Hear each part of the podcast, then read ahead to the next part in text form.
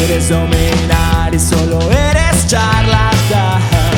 Quieres engañar, bien sabes la verdad.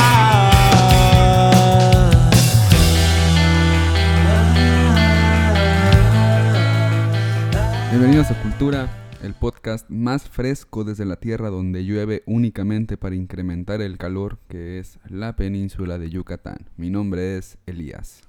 Bendito sea Chuck, mi nombre es Andrés y hoy estamos en nuestra quinta edición de este nuestro podcast Cultura. Estoy muy contento, amigo. ¿Cómo te Igual, sientes? amigo, estoy bastante feliz de que ya hayamos llegado a esta quinta edición, pero cuéntanos, ¿cómo se llama? Y para este, precisamente este episodio, tenemos un tema fuerte que es Harry Potter, racismo, narcisismo y tiranía. ¿Cómo la ves? Ah, precioso, estuvo chido, la neta, como siempre me he divertido mucho haciendo eh, investigación para, para este tema. Eh, antes de comenzar, me gustaría mucho agradecer a toda la gente que nos escucha, a toda la gente que nos ha estado mandando comentarios, que nos ha incluso hecho propuestas de temas. Eh, todas estas cuestiones son bienvenidas. Eh, síganlo haciendo. así nos dan inspiración para seguir sacando temas porque a lo mejor a nosotros se nos pueden pasar ciertos contenidos. Eh, quiero también mandar un gran saludo a nuestros amigos de Designación por prestarnos su canción Juicio.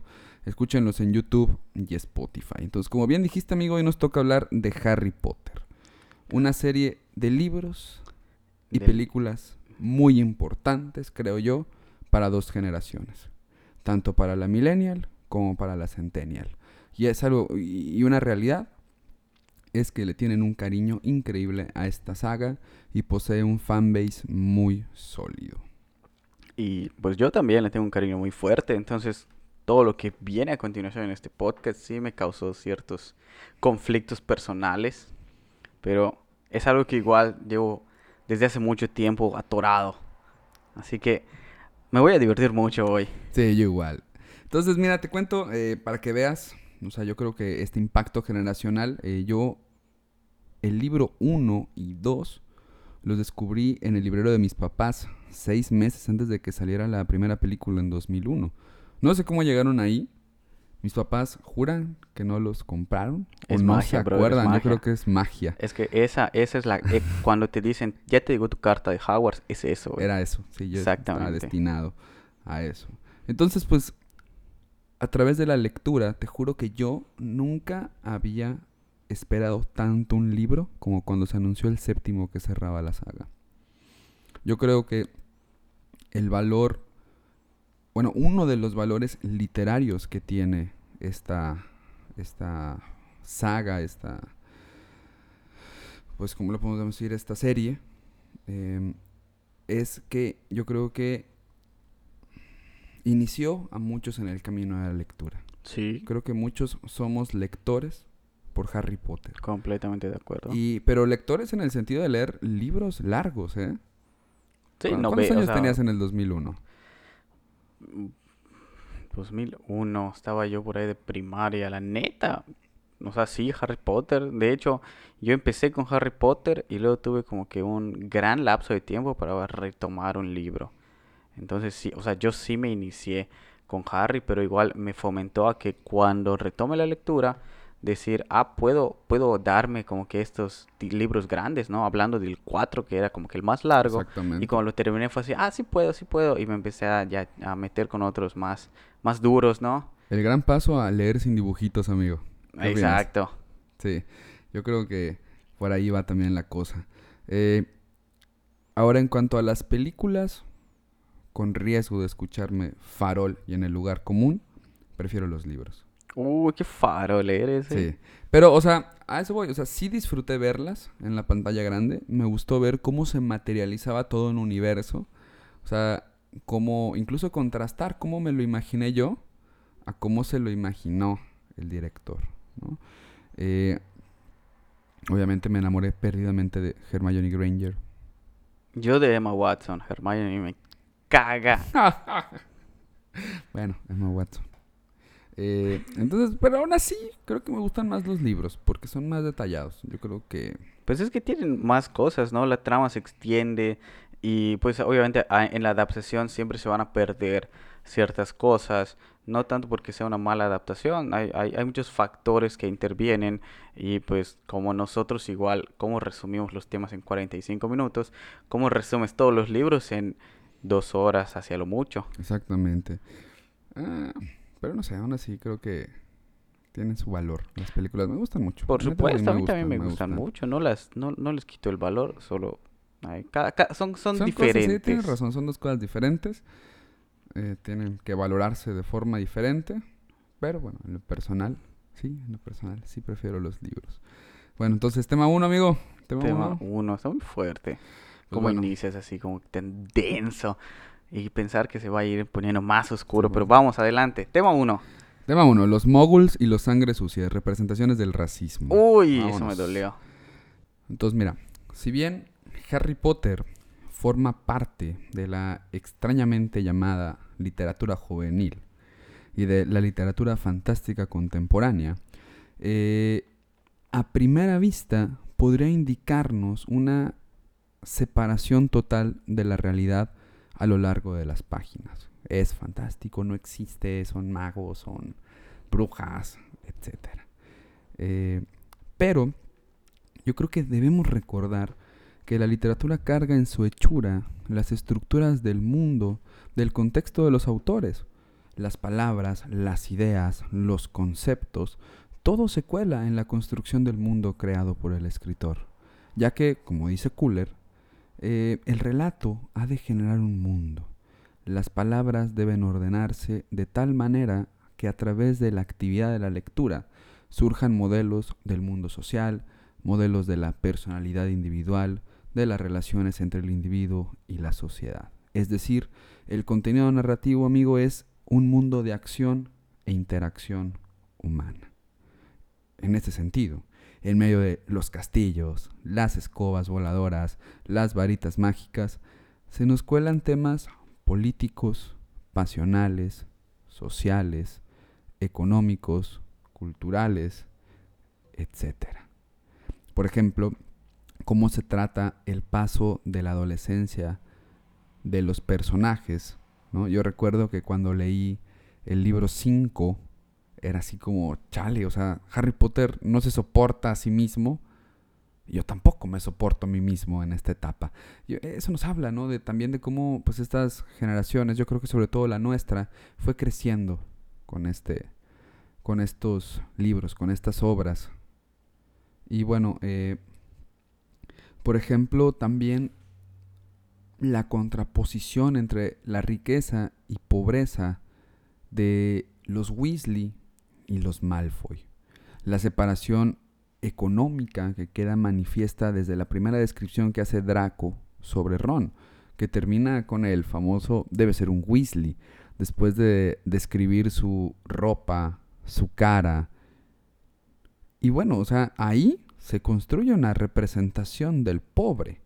También tenemos las concepciones del destino y libertad con la profecía del niño elegido, la confusión entre Harry y Neville, etc. Eh, el eterno enfrentamiento del bien y el mal, el amor, el sacrificio. Amigo, todas estas siendo expresiones de lo humano. Y así podemos continuar, porque hay muchos ejemplos sobre esto. Sin embargo, eh, para este tema me quisiera concentrar en la forma en que la autora incorpora el fenómeno del racismo en su obra. Desde la tiranía que pretenden imponer Voldemort y Grindelwald, que viene legitimada por una tradición de pureza. Vamos a hacer ahí eh, el subraye de tradición, porque esto va a ser muy, muy importante. Entonces, esta tradición de pureza viene sostenida por algo totalmente racial y por algo totalmente sanguíneo. ¿Por qué? Porque lo vemos cuando escuchamos esta referencia a el sangre sucia, que es uno de los insultos más fuertes en la comunidad mágica, ya que el sangre sucia son aquellos magos que son hijos de padres moguls. Entonces, este insulto proviene de una bipartición jerárquica del mundo, su mundo, ¿Y cuál es esta bipartición, amigo? La de el mago y el no mago. Considerándose el mago a sí mismo como superior en todas las formas de existencia, constituyendo al que entra en contacto con esta sangre inferior como un traidor a la sangre, disminuyendo su valor como individuo en esta sociedad. Entonces tenemos al mogul, al sangre sucia y al traidor a la sangre. Y aquí me gustaría hablar de esta bipartición, ya que nuestro lenguaje funciona con, con base en esta lógica de afirmación-negación, porque para que una palabra sea, no debe ser otra palabra. El significado es posible en esta contraposición de ser y no ser. Y esto da pie, pienso, a una diversidad hermosa en la que continuamente surgen nuevas formas de nombrar el mundo. Pero no sé qué opines tú, pareciera que estamos atrapados en conceptos binarios como hombre, mujer, blanco, negro, normalidad, anormalidad, bueno, malo, y todo esto conforma una visión de mundo que ha legitimado actos atroces como el holocausto, por ejemplo. A mí me llama mucho la atención, por ejemplo, este es un ejercicio que hago con, mis alumnos eh, en clase, que es analizar el discurso de George Bush cuando se caen las Torres Gemelas, cuando las tiran en, en, este acto terrorismo, en este acto de terrorismo. Y comienza él en su discurso a bipartir el mundo en esta cuestión, en lo bueno y lo malo, poniendo en el territorio de lo malo obviamente el terrorismo y a quienes lo apoyan, y del lado del bien todo lo que es Norteamérica y lo que representa como valor. Entonces, esta bipartición está siempre presente en nuestro discurso y es una bipartición que está también presente en Harry Potter, en esta cuestión de la sangre, en esta cuestión del ser mago y el no ser mago, y que está obviamente relacionada con lo biológico. Y por eso, eh, Harry Potter, en Harry Potter se va a manifestar el racismo desde una concepción clásica de este concepto, en el cual, según Pierre André, que es un sociólogo francés, eh, va a ser biológico e inequitativo, ya que plantea la existencia de distintas razas y una clasificación jerárquica de los grupos humanos. Esta desigualdad implica, por lo tanto, la superioridad de una raza y la subordinación de otras. Como igual hablamos en un podcast anterior, ¿no? De que la raza inferior siempre es o destruida o dominada. Exactamente. Entonces, es una tradición jerárquica la que motiva a Grindelwald y a Voldemort. La eliminación del contacto con razas inferiores que contaminan la pureza de toda una sociedad, ya que esto es un síntoma de debilidad. Y aquí viene la idea de la tradición, porque ellos son perpetuadores de un discurso anterior de una idiosincrasia de élite transmitida de generación en generación, interiorizada y socializada entre otros miembros de la comunidad. O sea, Grindelwald y Voldemort lo que están haciendo es responder a un discurso previo a ellos que les ha dicho que existe algo como lo sangre pura, lo sangre sucia, sucia los traidores a la sangre y los móviles.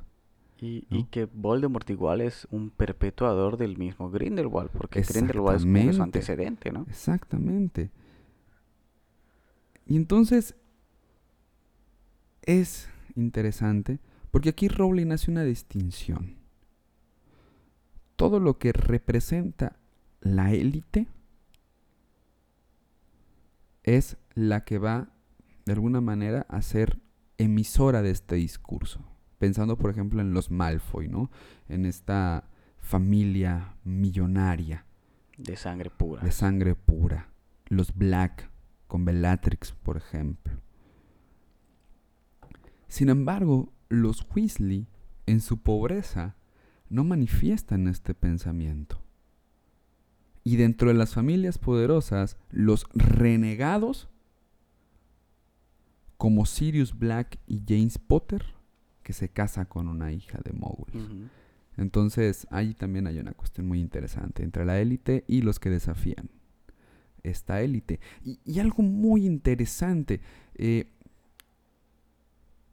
Voldemort es un sangre sucia.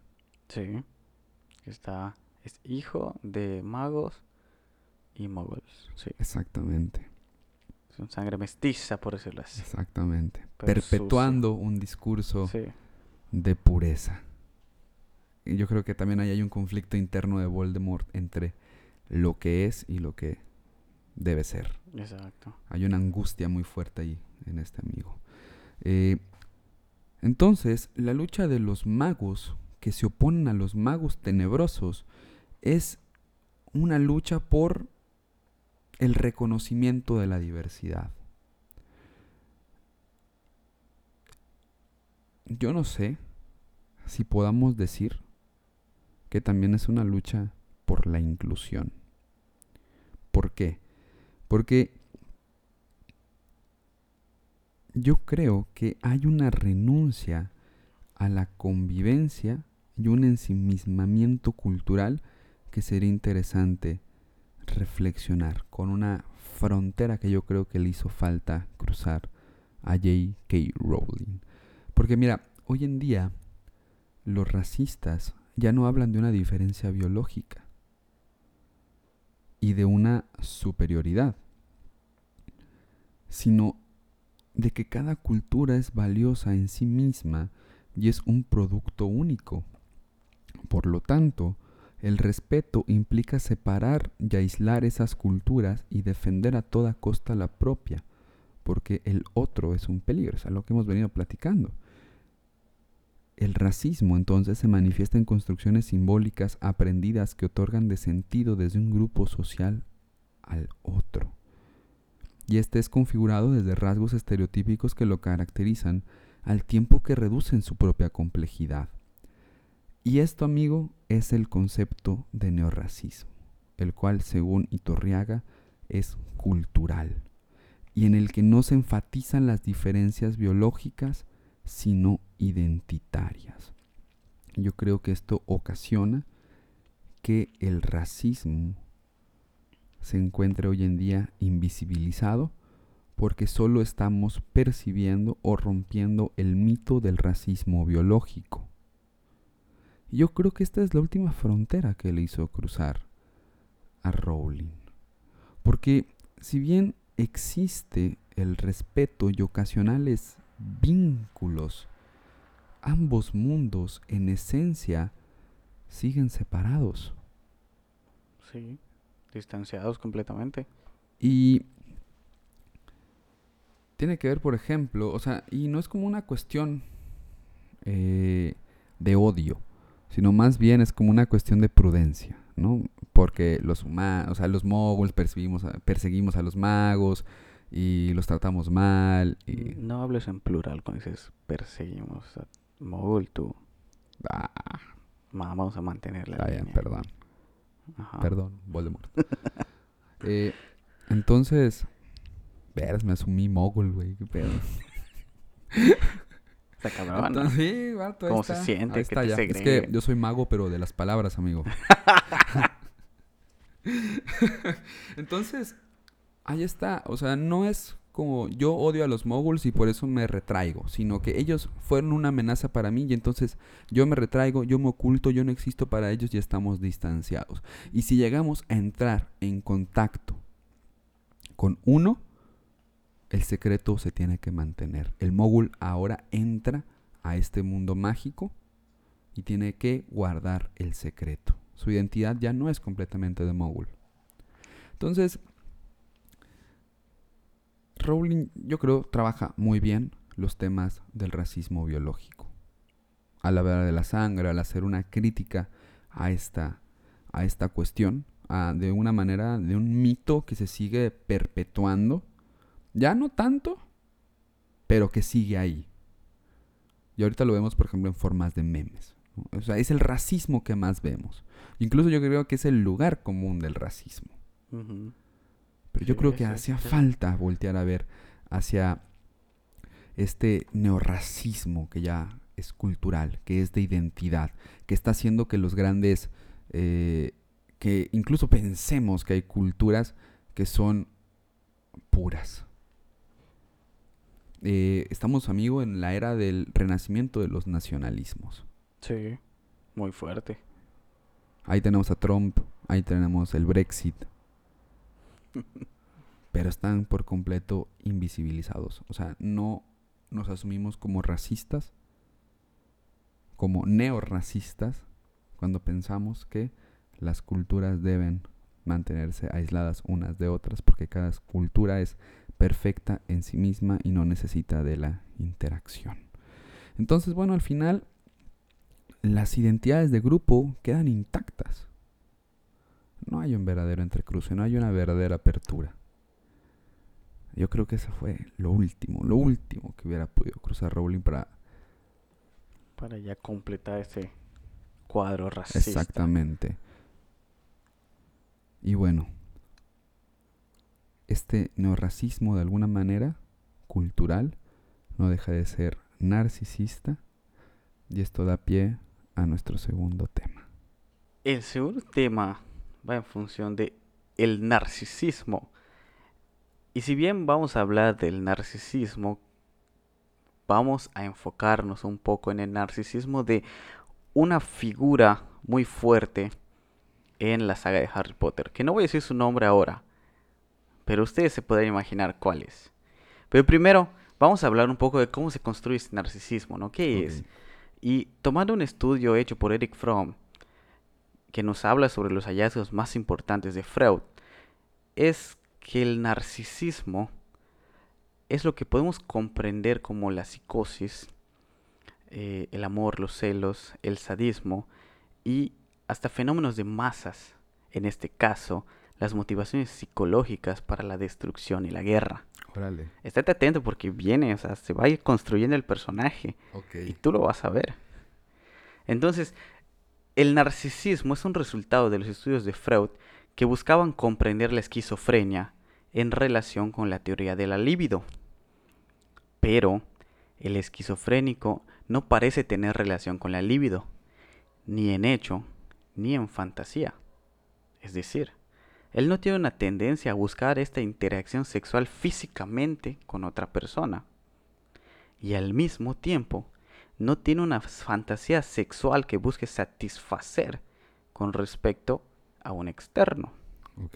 O sea, él está lívido al sustraerse del mundo exterior, que podría ser otra persona, se implanta en el yo, en el yo mismo, y así es donde surge lo que podemos llamar narcisismo, ¿sí?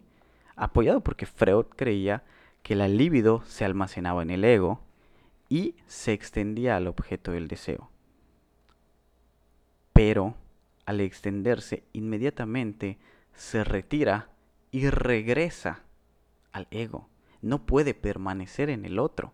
Y esta incapacidad de mantenerse afuera es el reflejo del narcisismo, que está presente desde nuestra concepción, porque al concebirnos no tenemos relaciones con el mundo exterior, estamos inmersos en un solo espacio, hablando del útero, que se has encerrado ahí mismo y donde solo existes tú. Pero este narcisismo se extiende cuando después del nacimiento aún permaneces ajeno a lo que te rodea. Conforme vayas desarrollando y creciendo, va a aumentar la plenitud e intensidad de las relaciones, vinculando así nuestra libido con el objeto de estas relaciones, llamémosle lo que podría decir es el complejo de Edipo, el complejo de Electra, ¿no? Pero esto viene a ser un narcisismo primario, ese que está ahí en nosotros y debe evolucionar, porque si no lo hace, y después de desarrollar esas relaciones, aún así sigues retirando tu líbido para regresarla a ti mismo, caes en lo que se llama un narcisismo secundario. Que ahorita vamos a ahondar en eso. Ok. Pero lo que quiero aclarar es que el narcisismo está inmerso en nosotros, de una u otra forma.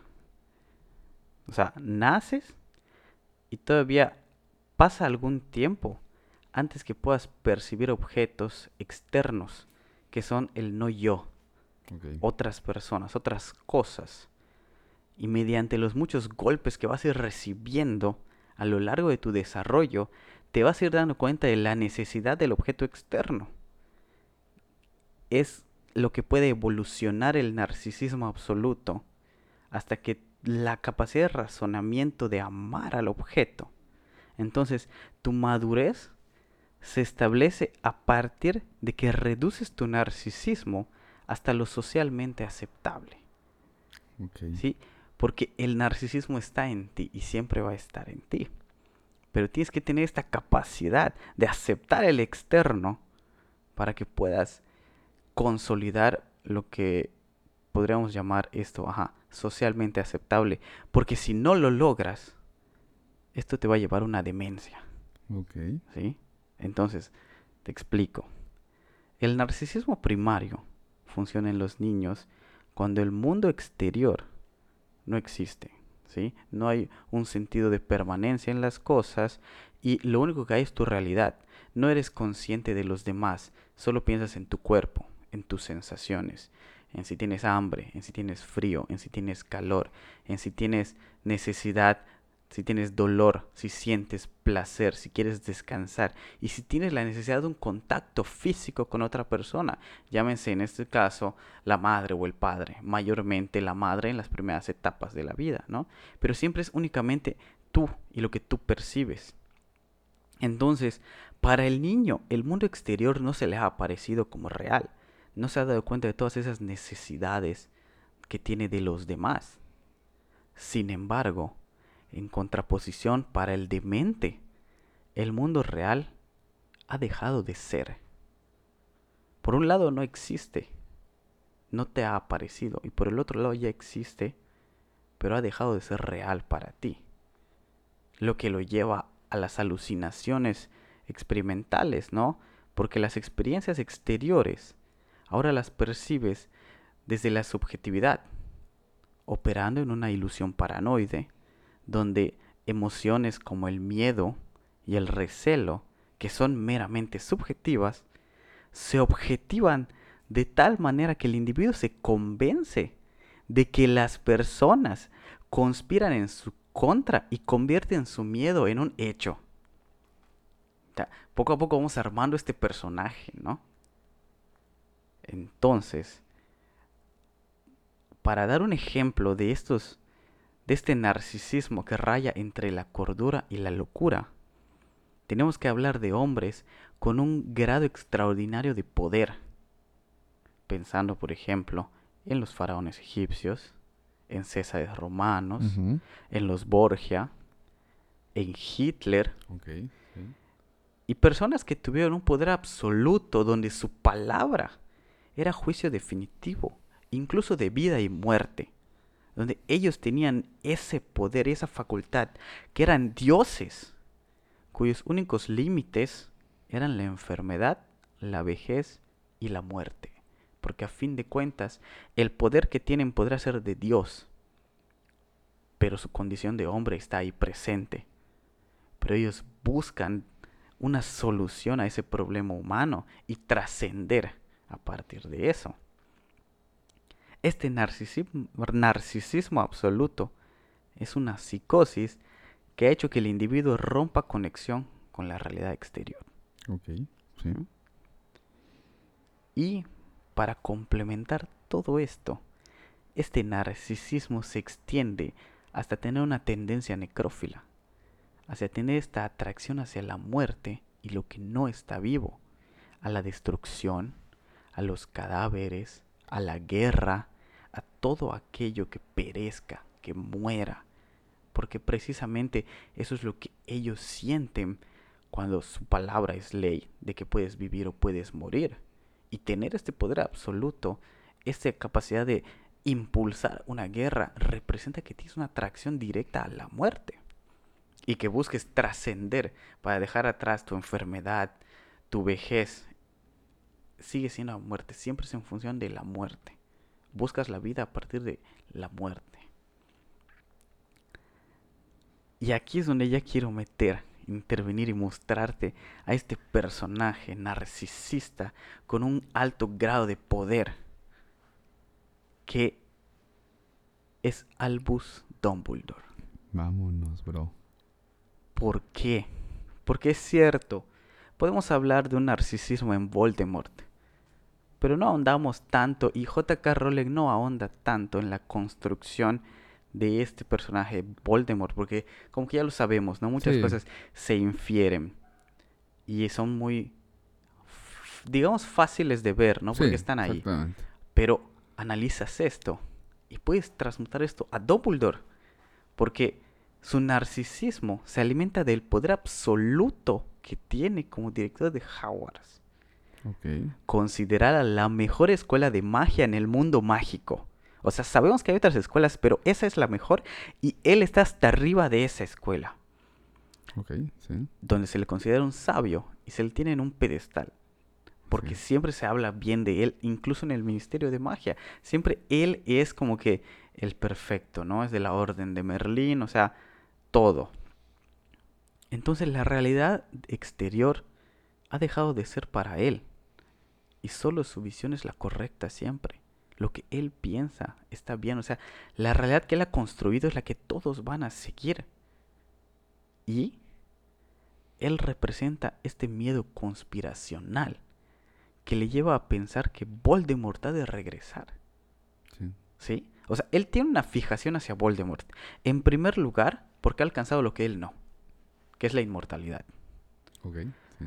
Porque es cierto que tal vez no la consiguió de la manera que Dumbledore la quería, pero la consiguió. Es una inmortalidad a fin de cuentas. Pero al mismo tiempo, Voldemort es un no vivo. ¿Sí? Exactamente. Él está muerto y él fue asesinado por Harry. Porque cuando le tira la maldición, le rebota y lo mata. O sea, Harry le trae esa muerte a Voldemort que lo lleva a seguir con su inmortalidad. O sea, ya tiene todos esos elementos que valora Dumbledore y lo ve y por eso tiene esta atracción a él, ¿no? Y Harry siendo un bebé lo mata y entonces tiene este miedo de que va a regresar Voldemort. Y sí, nadie está de acuerdo con él en un principio o no todos están de acuerdo con él, pero porque todos están viendo la realidad exterior, que la realidad es que Voldemort está muerto. O sea, él está muerto. Y sí es cierto, Voldemort murió y no hay manera de saber que va a volver, pero él se siente amenazado. Él tiene esta psicosis, alucinación conspiracional de que va en contra de él y que dice, no, él va a volver. Y es cierto, al final sí volvió, terminó volviendo, pero tampoco podemos culpar a los demás por haber seguido los hechos de la realidad y que su psicosis lo haya llevado a una respuesta parcialmente correcta. Pero a fin de cuentas fue su psicosis la que lo llevó a pensar en esto, su propio narcisismo. Sin embargo, de ahí va que en el inter entre la muerte de Voldemort y su regreso, él tenga una fijación hacia Harry, por toda la muerte que rodea a Harry. Dumbledore ya había tenido su cruzada con Grindelwald por acercarse a la muerte, buscando las reliquias y así convertirse en el Señor de la Muerte. O sea, al ser el Señor de la Muerte, ¿qué es? Es controlar a la muerte. Exactamente. Es otra búsqueda de poder absoluto que estar más arriba, dominar la muerte y trascender en ella. Y aquí déjame hacer una acotación. Eh, Foucault va a decir que la única limitación que tiene el poder es sobre la muerte. Exacto. Y por eso el poder se instala sobre la vida y por eso él va a continuar sus estudios en lo del en el biopoder. Exactamente. Y que es la idea que se repite en 1984 cuando torturan a Winston. Nosotros no podemos hacerte nada cuando te mueras. Entonces, qué denso está esto, ¿no? De ser el señor de la muerte y extender el poder hacia este ámbito. Lograr que el poder que solo puede manifestarse en la vida, ahora pueda encontrar cabida en la muerte. Está Y bien que de una u otra forma lo logra porque vemos en la película cuando Harry muere, se encuentra con Dumbledore en la estación que representa la muerte. Pero ahorita vamos a llegar a eso para que te pueda dar una explicación un poco más profunda de cómo sucede Le eso. espero, le espero. Pero es eso, o sea, él tiene su cruzada por la muerte, pero no la ha conseguido. Y ya disminuyó su ímpetu por buscarla, pero sigue ahí. Sigue buscando mantener el poder. Y lo vemos cuando encuentra el Horocrux, que es la piedra de la resurrección. Y se la pone, porque él quería tener y sentir ese poder. Y claro, la piedra estaba maldita por Voldemort, por ser un Horocrux, y termina maldiciéndose a él mismo, ¿no? Pero vemos que él tiene esa tendencia. Además, otro motivo para querer a Harry es que Harry posee una de las reliquias que su padre le dio. Sí, o sea, que él tiene este es un elemento más para acercarse a esto. Además de que pues los padres de Harry han muerto, de que eh, supuestamente Sirius Black, que su padrino igual ha sido un gran asesino, o sea, y Harry en sí está siempre en constante peligro de muerte. Entonces, Dumbledore no puede dejar de adorarlo como objeto, no como individuo. Como nos hace entender al final de la película, cuando Snape dice, o sea, lo criaste como un cerdo para el matadero. Pero porque él adora esa muerte que rodea a Harry, no a Harry. Harry es el objeto que atrae a la muerte y tenerlo cerca implica poder acercarme a controlar esto. Entonces, él no puede dejar atrás su búsqueda por la grandeza. Él tiene poder absoluto y como director tiene privilegios extraordinarios, que es el de aparecerse en Hogwarts. Cuando en la sexta película dice, nos vamos a aparecer y Harry le dice, "S- yo creí que nadie se podía aparecer en Hogwarts. Y él le responde, hay muchos privilegios y muchas ventajas de ser yo. O sea, reafirmándole su poder, Ah, su duro, bro, autoridad, sí. ¿no? Y luego lo vemos también en la quinta película, donde sale Dolores Umbridge, que la mandan para que supervise y regule la escuela, pero no para que la controle, porque ahí Dumbledore ve amenazado su poder y hace todo por mantenerlo. Y fíjate que en esa película vemos una constante evasiva de Dumbledore hacia Harry, pero en general él está como que yéndose, ¿no? Siempre está en un constante ir y venir que nunca lo vemos. Entonces, solo lo vemos supuestamente. Él dice, no me acerco porque Harry tiene una conexión con Voldemort y si yo me acerco la voy a fomentar. Pero es una forma de esconder ese miedo a perder, a perder el poder. Porque cuando Dolores despide a la profesora de, adi- de adivinación, la profesora Trelawney, y la pone para que se vaya del castillo, en ese momento aparece Dumbledore. Y hace su primer gran diálogo y le dice, usted puede despedir a mis maestros, pero desterrarlos del castillo es algo que solo puede hacer el director de la escuela. O sea, vengo y te reafirmo que yo soy el director y que tu poder está limitado. Y ahí es, es muy interesante. O sea, no solo yo soy el director, sino yo soy el castillo. Exacto. O sea, Yo soy la escuela. Y si soy, o sea, el director de la mejor escuela de magia y hechicería, quiere decir que yo soy el mejor mago. mago del mundo mágico del vivo. Y de hecho así se lo dice, ¿no? Varias veces decían que Voldemort solo le temía a una persona, que era Dumbledore, que era el hechicero más grande y más poderoso. Que es la misma afirmación que hacían para Voldemort, pero a Voldemort le agregaban el adjetivo oscuro. Exactamente. Ya sabes, o sea, Sí. luz y oscuridad, pero a fin de cuentas es lo mismo. Entonces, este poder permanece en él y nadie se lo quita. Porque eso es lo más importante. Nadie puede quitárselo y no, no lo pierde sino hasta que muere, cuando concluye. Y aquí es donde no me interesa, lo que sí me interesan muchas cosas. Pero esta afirmación podrá ser un poco fuerte, pero tengo que comparar a Dumbledore con Hitler Mismo que prefirió morir antes de perder el poder. ok, ¿sí? lo mismo que Dumbledore. Él le dice a Snape, me tienes que matar. Acepta su muerte y la prefiere antes de verse derrotado. Y déjame regresar dos ideas atrás. Dumbledore no muere. A Dumbledore lo matan. Ajá, Y eso Exacto. lo vuelve símbolo.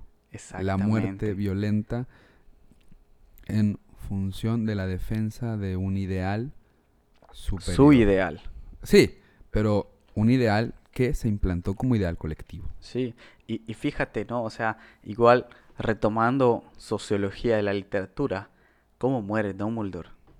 De arriba para abajo. De arriba para abajo. O sea, estando hasta arriba, lo matan y él cae, representando toda esta caída del poder, toda esta caída de, de la, de la esperanza, de la ilusión. Y ahí también, a pesar de que él cae, representando como que la caída de la esperanza, y que luego se pone la marca tenebrosa en el cielo, esta es la parte en donde tienen, lo tienen en un pedestal. Porque todos levantan sus varitas para que en el cielo, una vez la luz de Voldemort, de Dumbledore, se vuelva a elevar.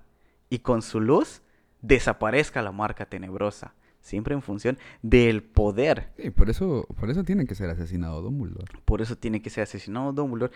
Y para que se consolide precisamente este narcisismo que él tiene. Y eh, yo represento ahora la lucha. Exacto, ¿no? Y un poquito más, pero ahorita no me quiero adelantar porque va al siguiente tema. Entonces, ya que pasa todo esto, vemos, entonces podemos comprender que el narcisismo está fuertemente ligado a la necrofilia. Porque la libido, dirigida al individuo mismo y la búsqueda de poder, busca trascender su existencia, que es una constante seducción hacia la muerte con tal de evitarla buscando una inmortalidad. Pero la inmortalidad corresponde a un ser no vivo, cosa que Dumbledore no llega a conseguir como Voldemort. Pero el narcisista de Dumbledore es claramente más grande y trascendente que el de su adversario, como acabamos de hablar. Y aquí es donde quiero concluir este tema, no porque se haya dicho todo, sino porque lo que sigue necesita que ahondemos un poco más en la tiranía. Entonces, amigo, brincamos al tema 3. Los tres tiranos. Uy, Vámonos. que hablando de la tiranía, quisiera comenzar explicando un poco cómo se construye, ¿no? En función de qué va. Y es que en la democracia, el bien o la máxima acción es la búsqueda de la libertad. Exactamente. se da pues una libertad en exceso, mismo que lleva a la democracia a sucumbir desde dentro, ya que la libertad, tenida como lo ideal y lo más bello, genera un conflicto entre quienes gozan de ella. Y así es como pasa de la libertad al libertinaje, cuando el control pasa por los individuos de una manera subjetiva y sin reglas claras, respondiendo a impulsos, es decir, se satisfacen necesidades mientras éstas se van presentando, del mismo modo en que no se obedece ninguna regla que transgreda la libertad absoluta de palabra. Exactamente. Y, y quizá un poquito como lo dice Sartre. eh, la libertad está construida con base en la responsabilidad hacia el otro. Exacto, sí. Y se hace presente así la idea de decir y hacer lo que tú quieras, cuando, dónde y cómo se quiera, por sobre el orden establecido. Exactamente. Entonces, la libertad en exceso debe ser frenada. Y ante tal intromisión y desorden sociopolítico, es que la tiranía surge como un mal necesario. Oh. ¿sí? Pero esto tiene mucho que ver con el concepto de orden y libertinaje del tirano, por supuesto. Exactamente.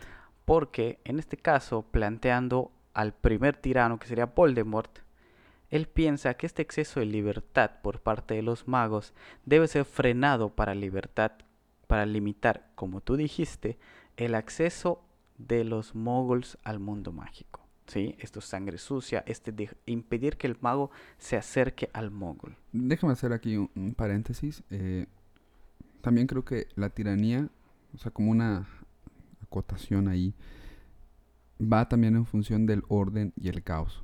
Por supuesto que sí, completamente de Entonces, acuerdo. el tirano es aquel ordenador del caos que observa en el mundo. Sí, Y yo creo que, por ejemplo, a- hablando de Voldemort, con lo que estás explicando es eso. Voldemort ve el caos, que se refiere a esta, esta mezcla, a ¿no? esta mezcla, ¿no? Sí. y necesita ordenarlo. Sí, entonces es cuando él se considera como este mal necesario que debe llegar al mundo mágico. Sin embargo, Voldemort no es el único tirano, Exactamente. porque del otro lado, ya hablamos de esto, oscuridad, luz, tenemos a Dumbledore, cuyos ideales de inclusión igual entran en choque con una gran parte de la sociedad mágica. Exactamente. Sin embargo, él sí ha alcanzado el gran poder de ser director e impone su régimen tiránico en la escuela, que es una pequeña comunidad donde claramente no hay democracia. Y eso no nos es ajeno. Tú y yo trabajamos en escuelas. Y a lo que llamaríamos el pueblo, en este contexto, le corresponde seguir los parámetros que establece la figura de poder. Unos parámetros que aceptas cuando te, te inmersas en esta escuela, ¿no? Pero a fin de cuentas, tú no vas a entrar a tomar decisiones con el pueblo respecto a lo que sigue. Exactamente. Y aunque la sociedad tenga una necesidad insaciable de libertad, la cual pres- representa un temor para el gobernante hacia los gobernados, esta sed los lleva a exigir que se les sacie, y ahí inter- intervendrán los motivos de cada gobernante para dar una negativa. Pero esta tendencia de combatir al gobierno por un exceso de libertad fomenta la creación de una tiranía, que podemos interpretar tanto como que el gobernante cambie el régimen o que el pueblo derroque al gobernante e implante su propia tiranía. Todos los caminos nos llevan a Roma. Cualquier cosa que hagas te puede llevar al mismo punto. Exactamente. Y más concisamente quiero hablar de cómo Dumbledore logra consolidar su tiranía apoyado de su demencia narcisista y necrófila, porque logra pasar este amor propio hacia las personas que lo rodean para que también lo amen a él, como él se ama a sí mismo, lo cual plantea una vez más la tendencia a un dios. ¿sí? a que él es dios. Y para lograr eso, utiliza los tres pasos para la obediencia perfecta. ¿Ya viste la película? No lo he visto, amigo. Pues tienes que verla porque encaja muy bien con esto. Y mira, el primer paso para que un individuo tenga una obediencia perfecta, y en este caso vamos a hablar de Harry y Dumbledore, es hago las cosas por amor a la persona. Y es que esa es la gran premisa que Dumbledore maneja con Harry. Le demuestra su amor y todo lo que sus padres sacrificaron por él, por su amor. Así que Harry hace lo que Dumbledore le pide por este amor que lo ha rodeado y que él siente por parte del hombre, por parte de los otros como Hagrid, como la profesora McGonagall, como Sirius Black, como el sacrificio de sus padres. Y todo este amor que ellos igual muestran y demuestran hacia Dumbledore. Entonces es natural que Harry lo adopte. Y también por la forma en que se configura en la narrativa el amor como un arma. Porque Exacto. finalmente el amor es lo que derrota Y, a y Voldemort. claramente se explicita en los libros, ¿no? De modo que cuando llega Hagrid y le dice a Harry, vámonos a Hogwarts, y le dice, tus padres estudiaron ahí y vas a estar con el más grande mago y el mejor director, Albus Dumbledore, él lo hace. O sea, lo hace por amor a esta persona que lo salvó, ¿no? Y esto lo vemos igual en las dos primeras películas, que siempre es todo hacerlo por el amor. Todo siempre va a ser porque amo a mis amigos, por eso voy a salvar a Ginny a la cámara secreta, por eso voy a Hogwarts, por eso defiendo a Neville, por eso hago mil cosas. Pero es el primer paso a algo más grande, porque el siguiente escalón es amas hacer lo que te piden. Ok. Y Harry ya se convierte en este objeto que es manejado por Dumbledore indirectamente. Y él ama saber que está haciendo algo por los demás, como Dumbledore, por ejemplo, que está peleando por un bien mayor y a pesar de todo, lo hace. No duda en combatir a un dragón porque ama estas luchas que lo van a formar como el mago que va a destruir a Voldemort. Ama salvar a Sirius, ama salvar a Buckbeak en la tercera película y ama formar un ejército para Dumbledore en la quinta. Y así lo llaman. El ejército, de. Dumbledore. Y es en esa misma donde él acepta que es el elegido, en la quinta, donde dice, yo soy el elegido, síganme, porque él ama hacer esto que le pide Dumbledore, ¿sí? Dirígelos, demostrando ese amor a Dumbledore, siempre a Dumbledore. Y es una manera de fomentar el narcisismo del director, ¿sí? O sea, siempre es eso. Y en esta parte de crear el ejército de Dumbledore lo lleva a lo último, la epítome de la obediencia perfecta de Harry, que es piensas y actúas como la persona que te lo pide. Harry ya no necesita que Dumbledore le pida porque él ya sabe qué es lo que va a hacer como objeto de esa persona. Una vez más con el ejército, hizo, lo hizo para Dumbledore sin que Dumbledore se lo pidiera. Y Dumbledore ya consciente de esto, de que ha consolidado y ha construido a Harry a su imagen y semejanza, ha dado el primer paso a un tipo de inmortalidad. Porque él muere, a grandes rasgos, tranquilo, porque sabe que Harry seguirá su legado. Y para la última entrega, Harry sigue la búsqueda de los Horcruxes que inició Dumbledore para destruir a Voldemort y se convierte en el Señor de la Muerte. Que era un ideal de Dumbledore, no de Harry.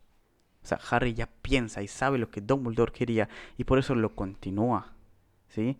Y es esa parte donde también lo vemos, ¿no? En la, en la estación del tren, donde Harry lo ha hecho inmortal, lo ha hecho trascender. Sí, o sea, Harry ya piensa como él y por eso cuando es- muere lo ve ahí, porque él está presente en su ser, en su existencia, es una proyección de su inconsciente. Él ya adoptó esta obediencia hacia Dumbledore, esa tiranía que Dumbledore le puso. Y él ha aceptado. O sea, él ya como el Señor de la Muerte, consolidado lo de Dumbledore, él no se queda como el Señor de la Muerte porque no era su ideal. Entonces, de ahí que de manera inconsciente lo rechace, o sea, o ya se cerró el ciclo, ahora ya puedo seguir como que con mi vida porque ya cumplí con el trabajo que me encomendó este tirano. Ahora puedo seguir con mi cuenta. Entonces, Y- Dumbledore es la máxima expresión del tirano que logra extender su narcisismo a aquellos que lo rodean con la premisa de que está haciendo un bien, pero siempre en función de mantener su poder absoluto y extender este legado lo más que pueda. Lo más que pueda por siempre mantenerse en el ¿Y poder. sabes hasta dónde se va ese legado, amigo? Hasta uno de los hijos de Harry, que se llama Albus Severus. Exactamente. Y siempre manteniendo ese poder por sobre Harry y por sobre todas las personas que estuvieron bajo su tiranía. Porque es una tiranía. Y eso mismo está haciendo actualmente, ¿sabes quién? ¿Quién, amigo? Nuestro tercer gran tirano máximo de todos. J.K. Rowling. Vámonos. Entonces, a ver, tenemos una tiranía del odio, Exacto. una tiranía del amor Por supuesto. y tenemos una tiranía del autor. ¿Y cómo va a ser esto? Yo creo que lo podemos pensar con una pregunta, amigo. ¿A ti te gusta, te agrada estas formas de Rowling de extender y perfilar los relatos ya construidos a través de redes sociales? En específico Twitter, creo que es a- a- ahí En donde lo. ¿no? No. Y a mí. Y, y- y te voy a dar un ejemplo claro. Si ahorita, después de que escuche este podcast, JK Rowling agarra su Twitter y dice todo lo que esos dijeron, no es cierto. Su tiranía absoluta demuestra. O sea, es, un- es una muestra de su tiranía, ¿no? De cómo ya invalidó tu discurso, de cómo tú y yo escribimos, ¿no? Sabemos que si no das a entender algo en tu narrativa, ya estuvo, ya no lo diste. Tus personajes tienen una vida y tienes que dejar que se desarrollen Exactamente. y que luego vuelvas a cambiarlo. es una completa falta de respeto como, como autor, como artista, y que invalida todo el análisis que puedan hacer los lectores. Sí, a eso voy, porque finalmente yo creo que una de las mayores expresiones de la libertad es, uno, leer y dos, interpretar esa lectura. Porque Exacto. como decíamos hace unos podcasts atrás, eh, finalmente el lector es quien también produce significado. El lector está dando una interpretación, una lectura y ahí también hay un trabajo de creación. Entonces, de alguna manera, retomando estas ideas de orden y caos, el lector genera caos por las interpretaciones que pone el mundo sobre la obra, que van a ser muchísimas y más siendo una, una obra fenómeno como lo es. Sí, y como autor no tendrías por qué molestarte o incomodarte por las interpretaciones que le puedan dar. Entonces pareciera que cuando tú tienes que perfilar y decir es que esto es así, es como un tratar de ordenar todo el caos que se está generando a partir de la lectura de tu obra. Y yo no estoy de acuerdo con eso. Yo tampoco. Eso me parece una falta de respeto, pero corresponde a algo. Pero es, eh, pero es una recuperación del poder. Ah, sí, exacto.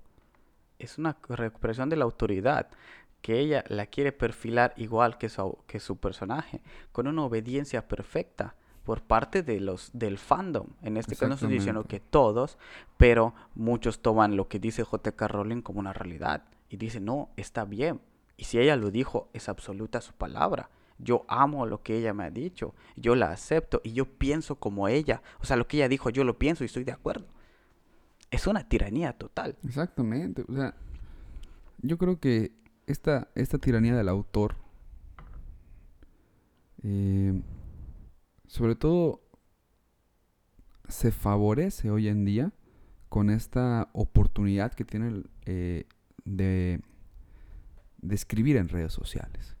De, de ser esta figura pública que a través de un tweet puede cambiar todo el sentido de una interpretación y decirnos lo que pasa es que tal personaje es de esta forma lo que pasa es que tal cosa sucedió de esta forma lo que ¿Y, y dónde queda entonces la imaginación Perdida. ¿Dónde queda ese poder del lector de imaginar? Es, es una completa desvalorización de, de esta capacidad, de, de esta imaginación del lector. Y O sea, que- y casi casi llamarlo incompetente. Sí, ¿no? Y, y esta necesidad de trascendencia, como tú dices, de mantener su poder y ahorita de trascender, porque ya anunció que va a sacar otros cuatro libros, ¿no? O sea, Al- vamos a seguir con lo mismo. ¿Por qué? Por la necesidad de que ya, ya tienen millennials, ya tienen centennials, y ahorita vienen con la nueva generación. O sea, es la necesidad de siempre estar en el poder. sí, o sea, si son secuelas, si son precuelas, o sea, yo creo que también la imaginación del lector se proyecta hacia el futuro y el pasado de la diégesis de la obra. Yo creo que, por ejemplo, un buen cuento está bien escrito cuando sucede en el presente, cuando me dejan ese final incompleto en el que yo tengo que imaginar qué pasó después y que empieza ya caminado. Entonces yo tengo que imaginar qué sucedió antes. A mí me gustan ese tipo de relatos. Sí, el Porque final nos abierto, dan ese ¿no? poder, esa libertad de imaginar, de incidir en el presente, en el pasado y en el futuro de la obra. Entonces, cuatro libros más, no desconozco si van a ser secuelas o... Tengo entendido que van a ser precuelas, pero todo está muy al aire. Eso sí se ha confirmado que van a haber cuatro libros más. y ahorita por, con esto mismo de animales fantásticos y dónde encontrarlos. Completamente. Que tú puedes decir que no es canon porque no corresponde a la saga original de libros. Sí corresponde como que a su universo cinematográfico, pero en los libros no se ve nada de eso. Exactamente. Entonces, de es hecho, lo sacan de un libro que solo es un diccionario de... Es que es un es bestiario, un ¿no? bestiario, Entonces. Dices, ¿qué onda, no? Entonces, no sé, a mí en lo personal no me gustan estas acciones de, de Rowling. eh, se me hace tiránico, se me hace una falta de respeto hacia el lector y su capacidad imaginativa, su, su potencial imaginativo eh, y de su capacidad de incidir y crear una interpretación y de crear una nueva obra a partir de lo leído. Es no, horrible. ¿Eh? Entonces, amigo, creo que con estas ideas nos despedimos. Eh, disfruté mucho hablando sobre esto, disfruté mucho entendiendo Harry Potter desde esta perspectiva. Eh, esto fue Cultura, Su el podcast. podcast más fresco desde la tierra donde llueve únicamente para incrementar el calor, que es la península de Yucatán. Y solo cuando le ofreces a Chuck tu ropa. que solo ahí. o lavas tu carro. Un abrazo muy fuerte a todos. Nos estamos viendo para nuestra sexta edición. Hasta luego, nos escuchamos. Dejen sus comentarios. Adiós.